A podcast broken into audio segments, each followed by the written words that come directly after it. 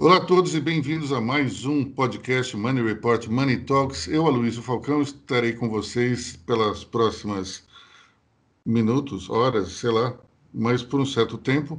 E trago comigo o André Vargas, editor-chefe de Money Report, e os editores Débora Cardoso, Lucas Andrade, para discutir o que aconteceu nessa semana, que pode ocorrer na próxima, enfim. Vamos começar falando da eleição da Câmara, que foi, eu acho que, o grande, o grande evento semanal. Nessa eleição, nós tivemos é, a ascensão de dois personagens ligadíssimos ao governo, o senador Rodrigo Pacheco, o deputado Arthur Lira. Essa eleição, de uma certa forma, consolidou as previsões feitas na, na, nos dias anteriores, que davam como certa a, a entrada de duas figuras ligadas ao governo. É, isso muda completamente a conjunção de forças. Nós tínhamos antes no, na à frente da Câmara Federal o deputado Rodrigo Maia, que nos últimos meses se mostrava mais uma figura de oposição do que necessariamente um presidente é, da Câmara Federal, e isso gerava uma série de conflitos com o executivo. Não dá para dizer que necessariamente é, Rodrigo Maia que começou essa situação. É, nós estamos aí do governo é, Bolsonaro num, num, momento talvez mais calmo, só que no início do mandato houve uma série de atritos e, e troca de acusações. Portanto, não dá para dizer exatamente quem começou a briga. O fato é que Rodrigo Maia se comportava muito mais como um líder da oposição do que necessariamente como um presidente é, de casa parlamentar. Isso gerava alguns, alguns conflitos, mas é, Rodrigo Maia era frequentemente acusado de segurar a pauta e de dar um freio nas reformas ou não colocar a agenda prioritária do governo para funcionar. Eu, particularmente, acho que isso é uma falácia.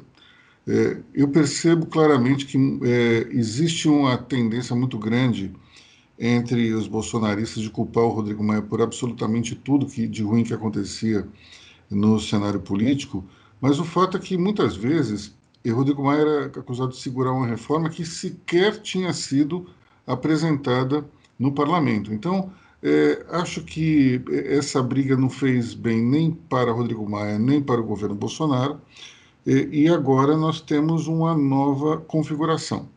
Através dessa configuração, nós precisamos ver se de fato é, todas essas reformas que o governo diz que ficaram paradas vão de fato ocorrer. É, me chamou a atenção também que se listou um, é, todas as prioridades do, do, do, governo para o parlamento, né? uma lista de 35 itens. Ontem a gente conversava com ministro, ex-ministro Nelson Jobim e também com o cientista político Luiz Felipe Dávila, e o consenso era de que 30, tem 35 prioridades, não tem nenhuma. É muita prioridade para se tocar.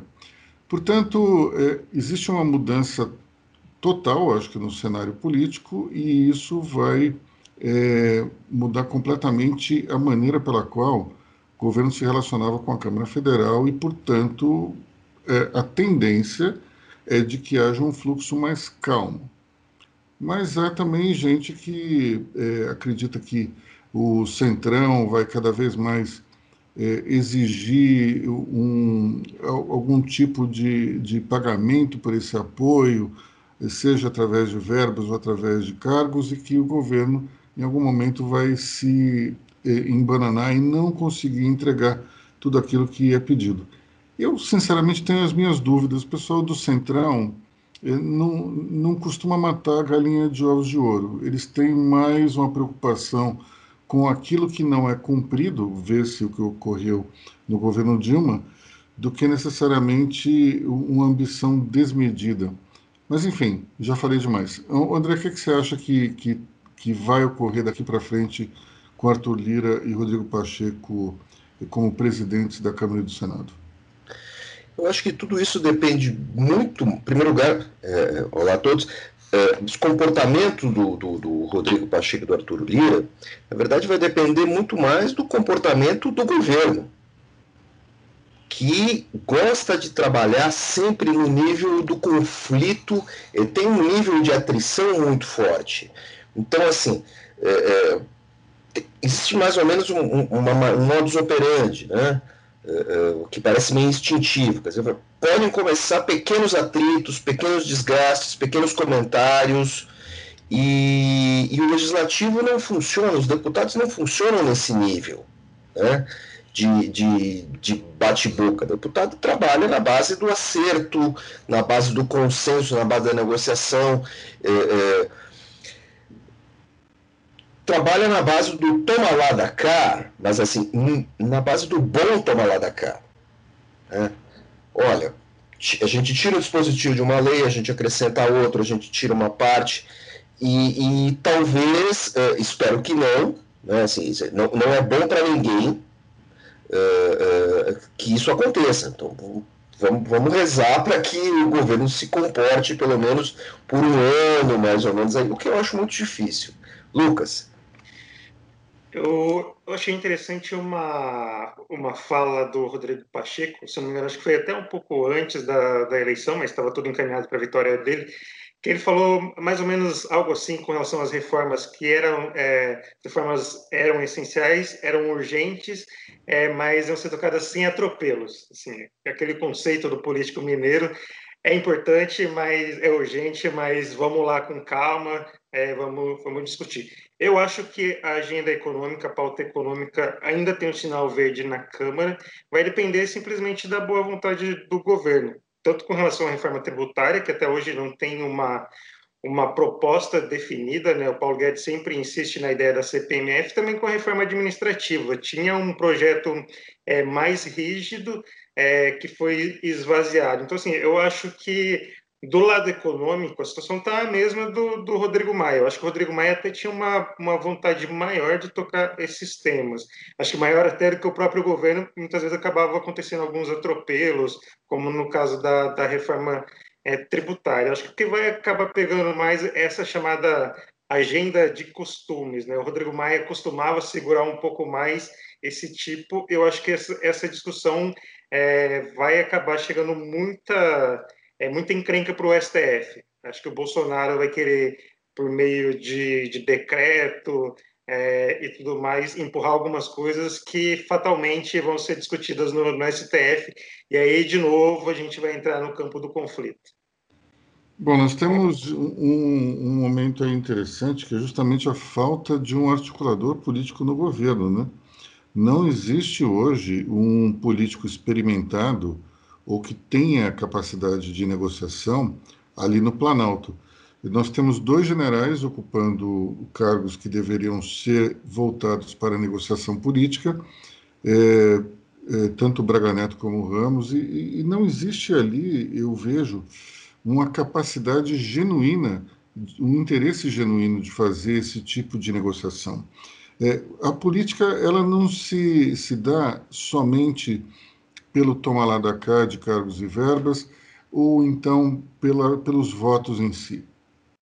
A política não é exatamente uma ciência exata, e ela precisa fatalmente do relacionamento humano, de pessoas que estejam nessa coordenação e entendam é, necessariamente entre as principais figuras do Congresso é, o que está por trás delas quem são os grupos de apoio, quais são as pautas que esses deputados e senadores têm, quais são as obrigações que esses senadores e deputados têm com as suas bases eleitorais, e nós não temos isso no governo. Nós temos simplesmente alguém que vai lá e fala assim: bom, precisamos é, aprovar isso aqui, é, eu tenho essas, eu tenho esses cargos, tenho essas pautas, e na verdade não é muito diferente do PT.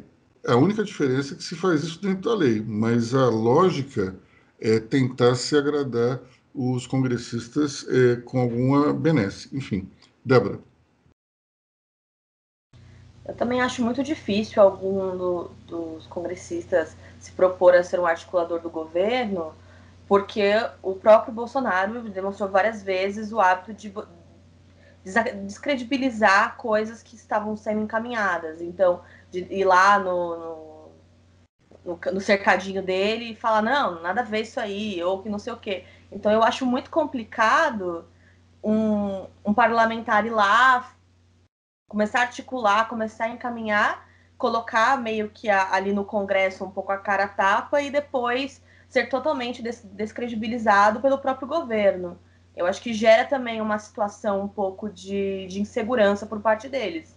Até porque todos já estão visualizando ali as eleições de 2022 e não, não querem sair enfraquecidos por causa do, das decisões de última hora do governo. É interessante, né? Porque é, tem certos presidentes que a gente tem uma expectativa A, outros uma expectativa B.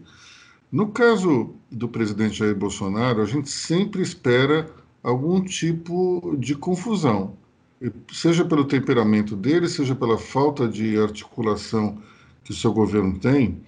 Mas o fato é que eh, nós vivemos nesses últimos dois anos uma espécie de vácuo na relação entre, entre Congresso e Executivo. E toda vez que o Executivo não toma a frente do processo, o Legislativo vem e ocupa esse vácuo. É uma coisa meio que natural. E nesse momento, talvez a gente tenha essa mesma ocupação só que através de figuras ligadas ao governo. Acho que essa é a grande diferença da legislação anterior, é, da legislatura anterior.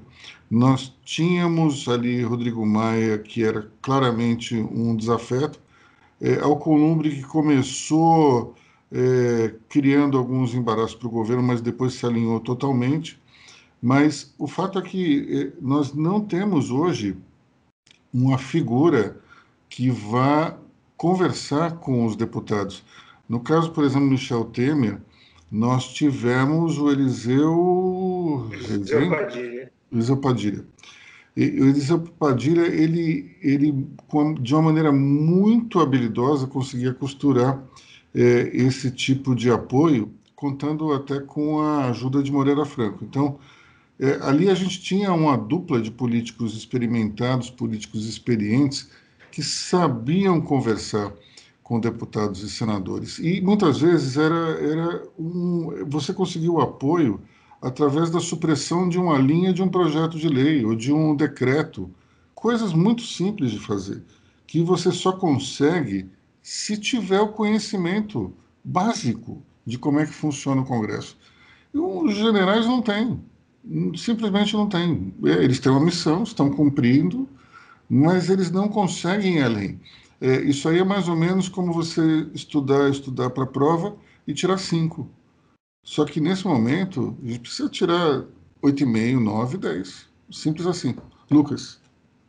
Dentro disso, Luiz, a gente for pegar o, os governos anteriores, é, todos governaram de certa forma com apoio do que a gente chama de, de centrão, né? Esse bloco que fica para lá e para cá conforme os interesses. Mas se a gente for pegar é, tanto o governo Fernando Henrique, governo Lula, Dilma e Temer, é, tinha uma, uma base, assim, se eu posso falar, é, um projeto. É, Fernando Henrique, PSDB, Lula e Dilma, PT, Temer, MDB. Então, assim, tinha uma base de sustentação forte, assim, eram partidos é, com, com presença é, ampla no, no, Congresso. O Bolsonaro ele não tem isso, não tem essa base de sustentação. Então, eu acho que assim, definitivamente o centrão agora é o governo. O centrão, de certa forma, ele é o protagonista. Antes ele era é, um coadjuvante ali, ficava para lá e para cá, até por isso ganhou essa fama do toma lá da cá. Mas agora, de fato, o centrão é o governo, esse governo meio híbrido com, com o presidente Bolsonaro.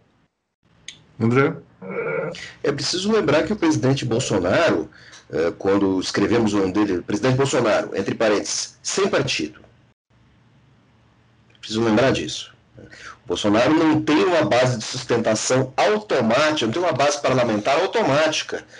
Todos os outros presidentes tinham uma base automática de alinhamento, é, é, mas na sigla a qual estavam ligados. Mesmo Temer, que vem do MDB, que fez o, o MDB na, na, na, eleição da, na segunda eleição da Dilma, ele tinha feito um deputado federal em São Paulo. Então, assim, é, o Temer até dizia, olha, uma das, minha, uma das minhas prioridades é reconstruir o que era, há pouco tempo, o, o velho PMDB em São Paulo, que é aquele PMDB é, forte, articulado, tal, com uma grande presença no interior. Bolsonaro não tem isso, porque ele também abriu mão da, da participação dele no PSL. Então, assim, ele já parte de uma pequena desvantagem. Pequena modo de dizer, né? em termos práticos, isso é uma grande desvantagem, porque não há um alinhamento automático. É, queria, essa é a minha observação. Bom, esse, essa importância do Centrão, ela, ela muitas vezes passa despercebida, mas a gente tem que lembrar que foi o Centrão que derrubou a Dilma. Na prática, o Centrão que contava naquela época, diga-se passagem, com o apoio eventual de, do então deputado Jair Bolsonaro, foi que derrubou a então presidente da República. As pessoas falam, ah, mas é que o, o PT estava insustentável, caiu por conta da roubalheira, da corrupção. Houve corrupção, evidentemente, mas simplesmente nós tivemos um presidente, é, é, Lula, no primeiro mandato, acusado é, do mensalão, algo que foi comprovado. E ele foi reeleito. Dilma foi eleita depois, foi reeleita também.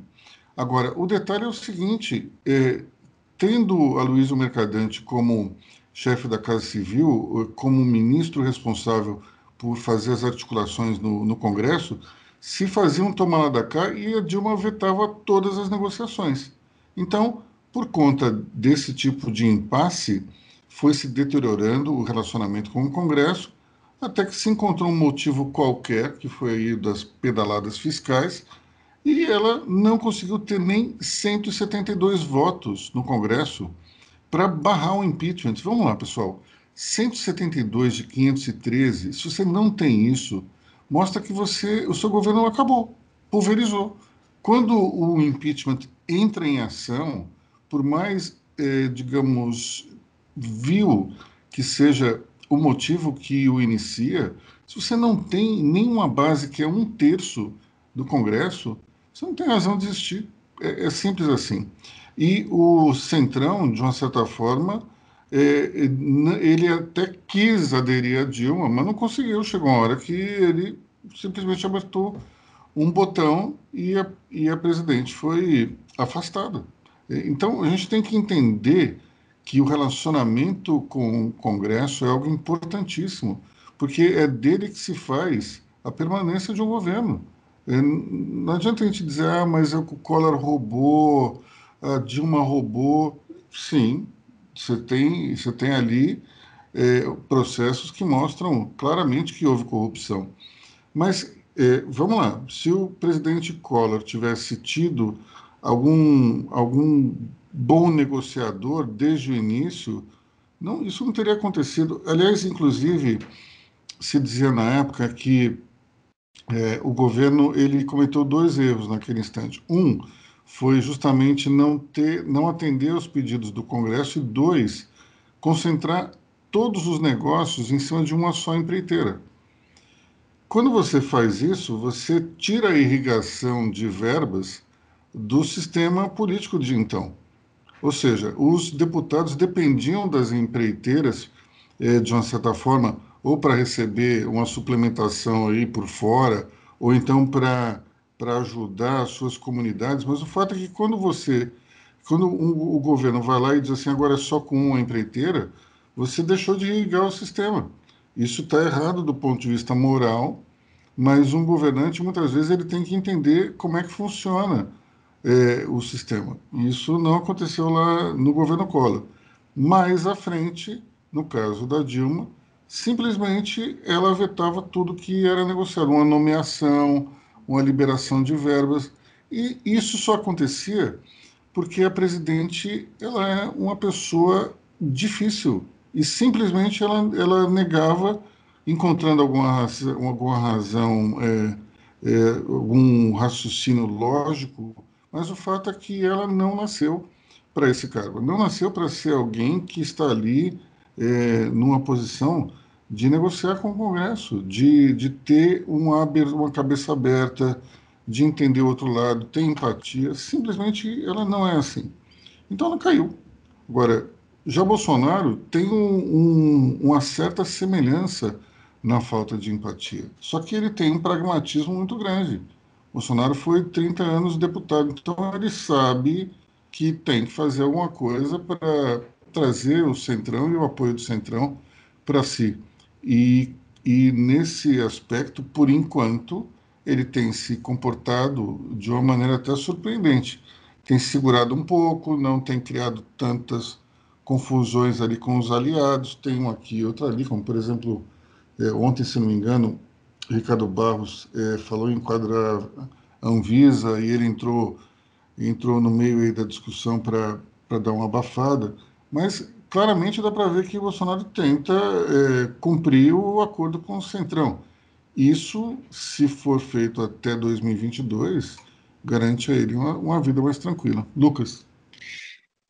Eu acho que o, o, grande risco nessa, nessa relação é essa chamada pauta de, de costumes. Eu acho que isso que pega para o Bolsonaro.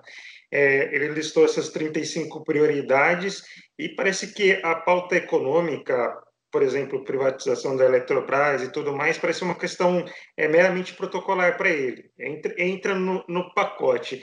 Mas ontem mesmo ele estava no Paraná, fez um discurso, mas ele, ele só fala da pauta armamentista é, falando que vai baixar decreto é, para aumentar a posse e porte de armas. Então, assim, eu acho que o grande risco é essa pauta de costumes de, de novo, estacionar lá no Congresso ou então é, acabar sendo judicializado. Eu acho que a, um potencial para implodir essa relação aí, atrapalhar essa relação com o Centrão, está de novo nessa pauta.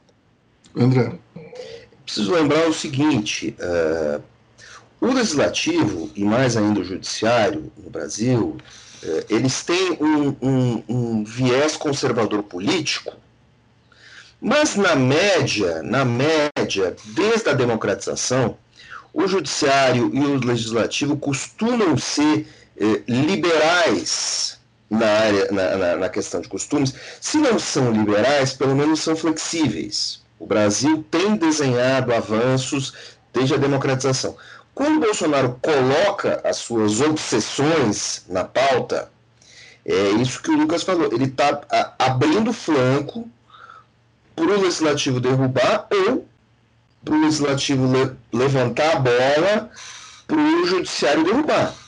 E com isso, ele está atrasando aspectos políticos e econômicos da sua pauta, que ficam meio, ficam meio na base do percurso. A velha questão, né, a velha afirmativa. A, vê lá com o posto Ipiranga. Só que assim, o posto Ipiranga também está muito desgastado.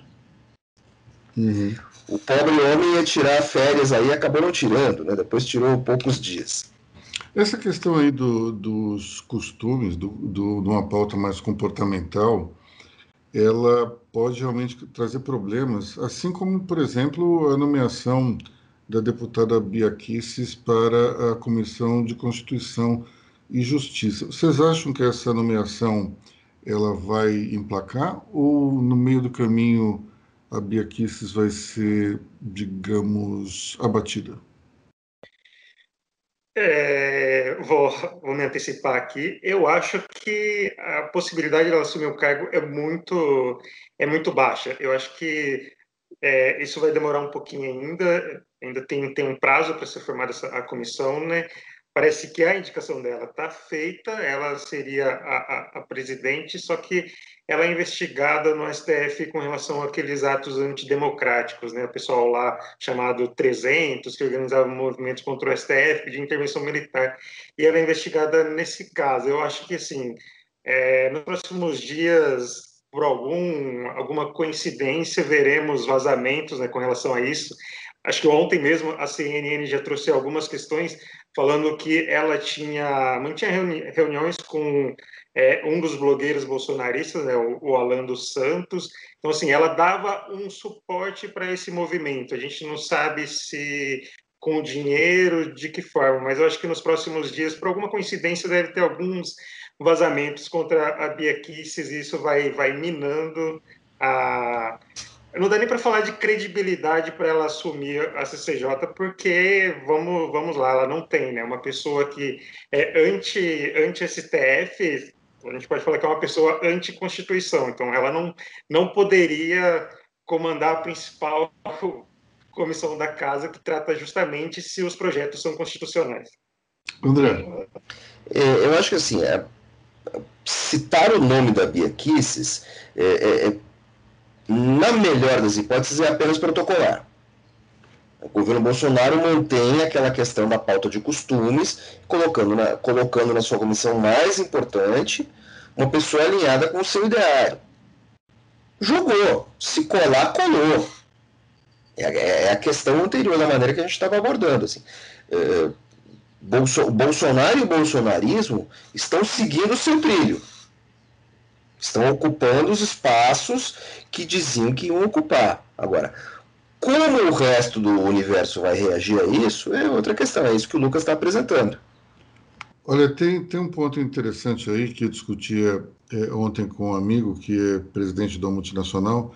Ele achava que a Beatriz havia sido escolhida por uma questão de lealdade e eu falei assim, eu acho que talvez isso possa ter interferido, mas para mim eu vejo que é muito mais um reflexo daquele espírito provocador do Bolsonaro do que qualquer outra coisa. O Bolsonaro não, não, ele não basta vencer, ele tem que tripudiar também. Então, se ele ganhou a, a, a Câmara Municipal, a presidência da Câmara, é, desculpa, a presidência da Câmara Federal, ele não só ganhou, como ele tem que tripudiar também a oposição, botando a Bia Kicis na, na presidência da CCJ. Para mim é muito simples, é, é esse o espírito que o presidente tem. Mas eu pergunto a vocês, se não for a Bia Kicis, quem será? A Carla Zambelli?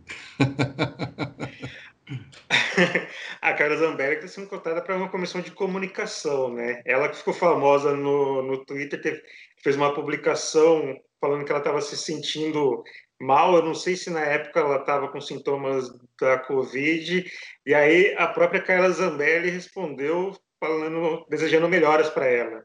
Assim, faltou combinar com a assessoria, com outro perfil dela. Então, assim, essa pessoa pode ser responsável por uma comissão de comunicação na, na Câmara. Uhum. Mas provavelmente vai ser alguém de dentro do PSL. Acho que até pela, pela profissionalidade, pela, acho que é, é tem que ser. PSL. É, eu, eu, queria encerrar aqui esse, esse bloco político com uma nota que eu escrevi ontem, que é o seguinte: é, se vocês se encontrassem com o vidente em dezembro de 2018 e, e vocês perguntassem para esse vidente como é que vai ser o governo Bolsonaro até é, fevereiro de 2021, esse vidente ia dizer o seguinte: o presidente vai brigar com Joyce Hasselman Alexandre Frota e vai demitir o general Santos Cruz. O presidente vai deixar o PSL e vai ficar sem partido, porque não vai conseguir viabilizar outra agremiação. Ele também vai brigar com o Sérgio Moro, que vai deixar o governo. Paulo Guedes não vai fazer uma só privatização. Vai fazer o, pre, o presidente vai fazer um acordo com o Centrão, que é exatamente o alvo das críticas dele hoje e vai se envolver diretamente com cargos e verbas para fazer os presidentes do Senado e da Câmara. E, por fim, a Procuradoria-Geral da República vai acabar com a Operação Lava Jato. Se esse vidente falasse tudo isso para vocês, vocês iam acreditar no vidente ou iam dizer que o vidente estava doido? Eu ia internar o vidente no Juqueri. Eu acho que ia falar que ele estava exagerando na, na dose. Algumas coisas poderiam acontecer, mas tudo isso é, ia falar, você está sendo muito, muito radical, você está sendo muito pessimista com, com, com o futuro do governo. O que, me, o que eu acho que muitos podem julgar hoje uma, uma pedra cantada, como a briga com o Moro e o fim da Lava Jato, é, eu acho que quando você vai para a campanha e pega aqueles tweets do Bolsonaro defendendo a, a Lava Jato e o Moro, seria muito difícil de prever esse tipo de situação, né? Ainda mais com essas brigas que a gente tem aí com, com a base, também acho que seria possível, mas é, é, demitir, por exemplo, o general Santos Cruz, eu jamais imaginei, imaginaria. É, e acho também que a, adesão ao Centrão é uma coisa surpreendente.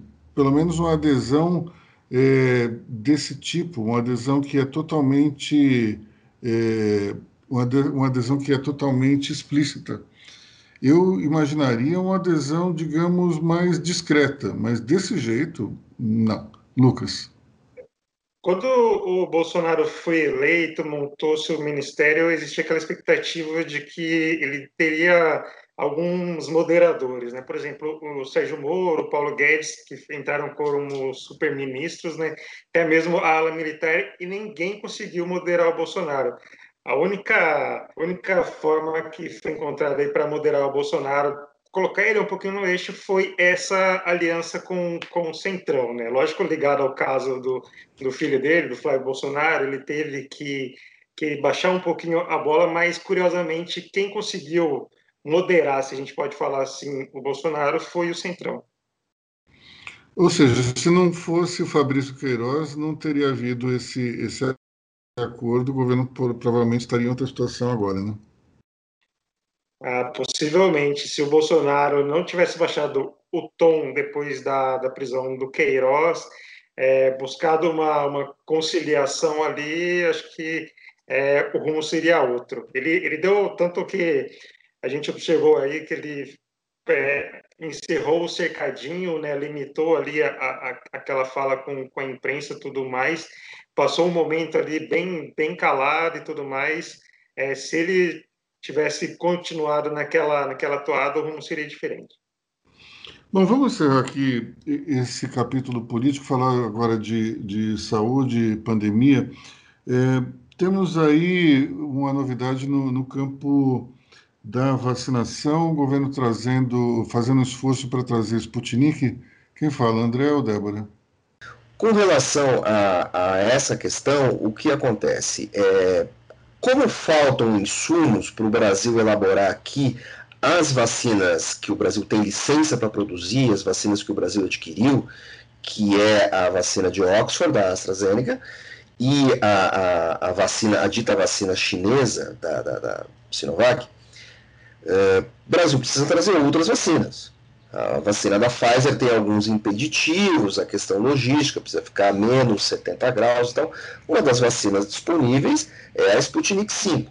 Para isso acontecer, para ela começar a ser usada no Brasil uh, rapidamente, uh, tem que ser cancelada a fase 3, porque a legislação brasileira diz que uma vacina desse tipo ela tem que passar pela fase 3 dentro do Brasil, com voluntários brasileiros. A Sputnik 5 ou Sputnik V, eu nunca sei, ela está sendo utilizada na Argentina sem efeitos adversos. Parece que uma ou duas pessoas uh, tiveram algum probleminha de saúde, mas já tinham uma condição de saúde frágil. Então, assim, esse é um caminho para ser aprovada a Sputnik no Brasil. É, é uma boa notícia, é uma boa notícia é, considerando que o resto da vacinação, a vacinação com os outros imunizantes está tá lenta tá, está mais devagar do que gostaríamos. Acho que é uma boa, é, é uma boa solução e é uma solução barata. O Brasil é disponível, até porque tem um laboratório uh, no Paraná que já tem os acordos com o Instituto Gamaleya de Moscou. Débora. Além da Sputnik, está rolando também uma certa diplomacia do Senado, até saiu no, no nosso último boletim número 57, Sete.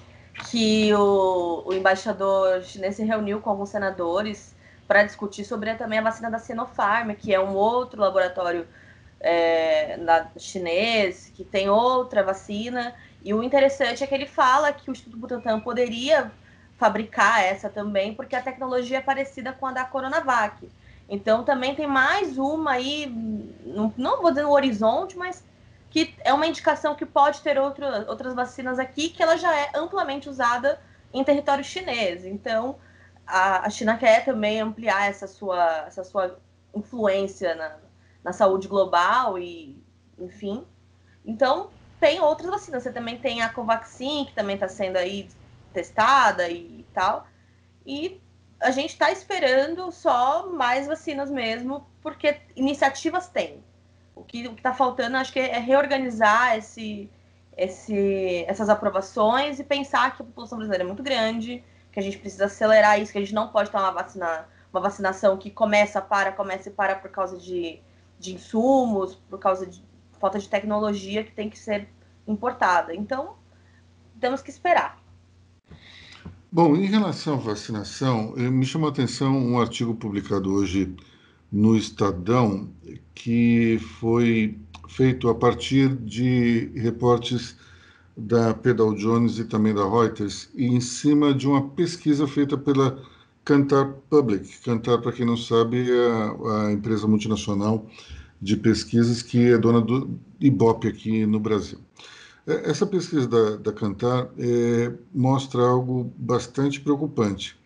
É, durante muito tempo eu vi aqui nas redes sociais é, pessoas é, dizendo que só no Brasil se discutia a, a, importância da vacina ou mesmo a procedência do imunizante, que no primeiro mundo não tinha essa discussão, estava todo mundo, todas as pessoas estavam é, querendo ser imunizadas. Esse artigo mostra exatamente o contrário. Na França, 40% das pessoas rejeitam a vacina. Nos Estados Unidos, a gente tá, fala também de uma quantidade que é, é, semelhante a um quarto da população, o mesmo acontece na Alemanha. Então, esse tipo de rejeição ela não é uma exclusividade de um certo grupo de brasileiros. A diferença está no fato de que, segundo a pesquisa, esse grupo de pessoas que não, não que rejeita a vacina é, o faz porque não confia nas informações do governo em relação ao coronavírus. Então é interessante porque lá o problema é de desconfiança do governo. Já aqui nós podemos é, chegar à conclusão de que existe quase que uma superposição entre os seguidores do presidente Jair Bolsonaro e aqueles que rejeitam a vacina. Existem muitos, é, existem poucos que fogem, digamos, dessa superposição. Mas o fato é que geralmente um negacionista da vacina é um seguidor do presidente Bolsonaro.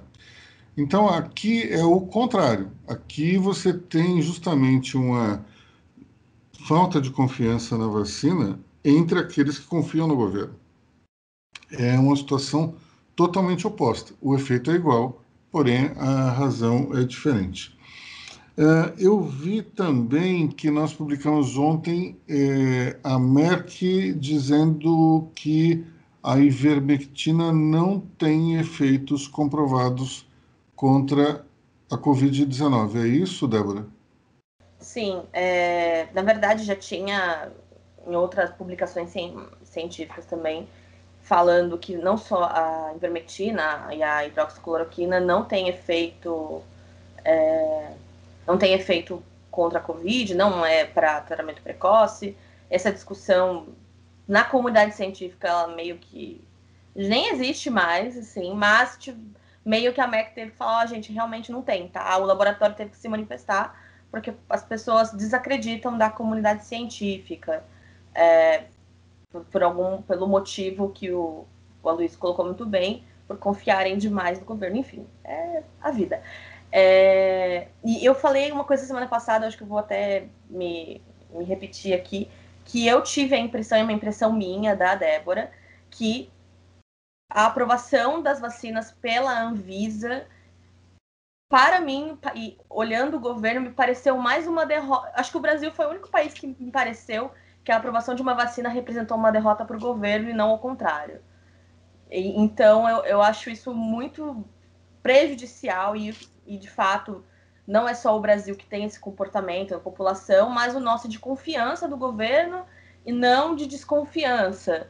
É, outros países subdesenvolvidos têm um comportamento de governantes parecidos. A gente deu um, um boletim até falando da Tanzânia, que fala, ele, né, se você rezar o vírus não te pega, enfim, o presidente fala isso, mas é, é, um, é um país subdesenvolvido, enfim.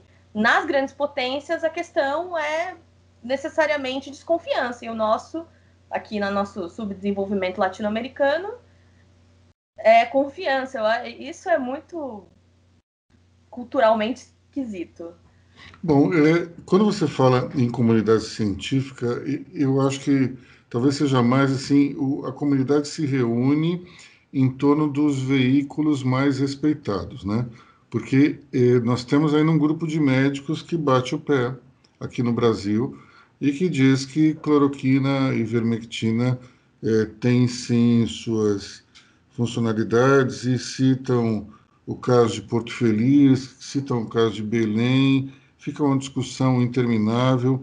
Existem grupos de WhatsApp de médicos e de cientistas que defendem o uso dessa substância. Tem, é, tem até médicos com certo renome no mercado que fazem esse tipo de defesa, mas eu acredito que quando o próprio laboratório ele diz que a substância dele não tem efeito profilático, a discussão acabou.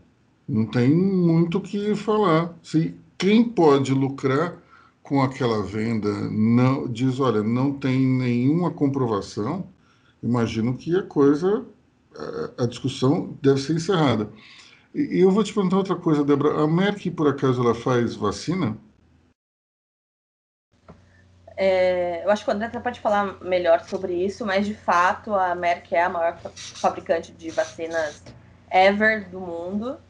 E é do interesse dela, claro, as vacinas, mas também seria do interesse dela vender medicamento. Mas ela tem uma vacina hoje para coronavírus ou não? Se eu não me engano, não. Acho que a dela meio que saiu. Acho que, se eu não me engano, a MEC está desenvolvendo uma com o Lavoisier, mas o Instituto, acho que era o Instituto Lavoisier, acho que é isso. Eu tenho que dar uma verificada, eu posso até falar isso no próximo programa, ou enfim. É, mas ela não tem uma vacina. Deixa eu falar, André, vai lá. É, no início da pandemia, a Merck se pronunciou porque, por ser a maior fabricante, a maior desenvolvedora mundial de vacinas, grande parte das vacinas que nós tomamos é, foram desenvolvidas pela Merck. É, a Merck adotou claramente a seguinte posição: ela não participaria ativamente dessa corrida pela, pela vacina da, da pela vacina certo? do coronavírus. E ela ia esperar para fazer um desenvolvimento mais consistente. Essa é a postura dela. Então, ela, não ia, ela não iria entrar na corrida. Então, do é. ponto de vista corporativo, do interesse meramente financeiro, a Merck que não vai lançar uma vacina contra a Covid-19 no curto prazo e poderia, digamos, receber é, um, uma quantidade muito grande de dinheiro pela venda da ivermectina, está dizendo que a substância é inócua no tratamento precoce. Ou seja, exatamente. Ela está ela tá dizendo, olha, não, no fundo ela está dizendo, não comprem o meu produto para essa finalidade porque não funciona. Quer dizer, é, é, quando uma empresa fala uma coisa dessas, eu acho que não tem muito o que rebater, né? Ah, só preciso, é preciso lembrar uma questão, né? A ivermectina já teve a sua patente quebrada, ela é vendida como genérico no Brasil, certo? Hum. A, a, empresa criadora da ivermectina é a Merck, ponto. E a Merck colocou, fez algo que a, a, um tanto quanto raro, ela colocou no seu site institucional um, um, um anúncio dizendo que, que eles acreditam que a ivermectina não funciona. Ponto. Então, assim, eu, só questiono o seguinte, por que demoraram tanto? Não sei se, é, não sei se demorou para o estudo deles concluído e tudo mais. Eu tenho certeza, eu tenho certeza, ou melhor, a própria Merck dá certeza disso, que no futuro próximo eles vão entrar com uma solução. Apenas assim, a corrida, a corrida pela vacina contra a Covid-19, é, a Merck optou por não entrar adoidadamente nessa conversa. Ela, ela, certamente ela vai desenvolver ou vai uh, uh, criar uma condição para evoluir uma ou duas ou três vacinas existentes. Hoje já há um, estudos no Reino Unido e na Rússia uh, da criação de coquetéis. A gente estava conversando sobre isso no início. que você, dada, dada a escassez de vacina, existe, agora estão sendo feitos estudos para que você junte duas vacinas, Certo? Aí eu não sei se uma uma dose, outra outra em outra dose ou tudo misturado. Uh, o Reino Unido eles estudam misturar a, a vacina da AstraZeneca, é essa que nós que a Fiocruz comprou, com uh, variantes da Sputnik. Os resultados por enquanto são promissores, mas não há nada muito bem desenhado no horizonte. Ou seja, a comunidade científica está procurando soluções. Né? É, certamente a Merck também deve entrar em algum momento com uma dessas soluções. É, nós demos é, em Money Report um, uma entrevista do presidente da Merck falando sobre isso, dizendo que ela não iria entrar nisso e que eles têm uma estratégia muito definida. Uma entrevista foi, foi concedida no início do ano para nós, nós replicamos essa entrevista, uma entrevista dada para um programa da Harvard Business School. Bom, vamos encerrar o nosso, o nosso podcast com um breaking news aqui, que é o seguinte: a imprensa israelense está divulgando é, de uma maneira muito, é, com muito é, estardalhaço, a, a criação de uma droga chamada ExoCD24, Exos-CD 24, que seria é, um remédio para a Covid-19. Então, é, aqui está escrito, por exemplo, nesse no, no press release, que na noite de quinta-feira, é, o, deixa eu ver, uma droga inovadora criada pelo Iklov Hospital em Tel Aviv curou mais de, 60, de 96% dos pacientes que receberam esse medicamento e disse que é, era uma droga que estava em desenvolvimento por muitos anos como uma cura para o câncer no laboratório do professor Nadir Arber na, no Soroka Medical Center. Bom, vamos ver se isso de fato tem, tem razão de ser, vamos a campo é, e, e, ver se de fato existe alguma coisa em relação a isso. Mas o fato é que se a gente colocar no Google agora, é, nós perceberemos que está se falando bastante a respeito desse medicamento. Vamos ver se não é mais um reindesvir da vida, se de fato nós chegamos a, a um medicamento que gere a cura. Mas mesmo que isso ocorra, nós teremos um grande e longo caminho até a disseminação de um remédio que funcione. É, como, como é um assunto que parece que está sendo bastante discutido, é, fiz questão de, de trazer aqui no nosso podcast. Então, vamos lá, pessoal, vamos, vamos atrás desse Exos CD24? Bom, então nós ficamos por aqui. O podcast Money Report Money Talks volta na semana que vem para discutirmos, evidentemente, política, economia, negócio e, por que não, a pandemia também. Eu, Aloysio Falcão, me despeço vocês. Grande fim de semana para todos e até mais. Até mais, pessoal. Tchau, tchau. Até a próxima. Tchau, tchau, pessoal. Até semana que vem.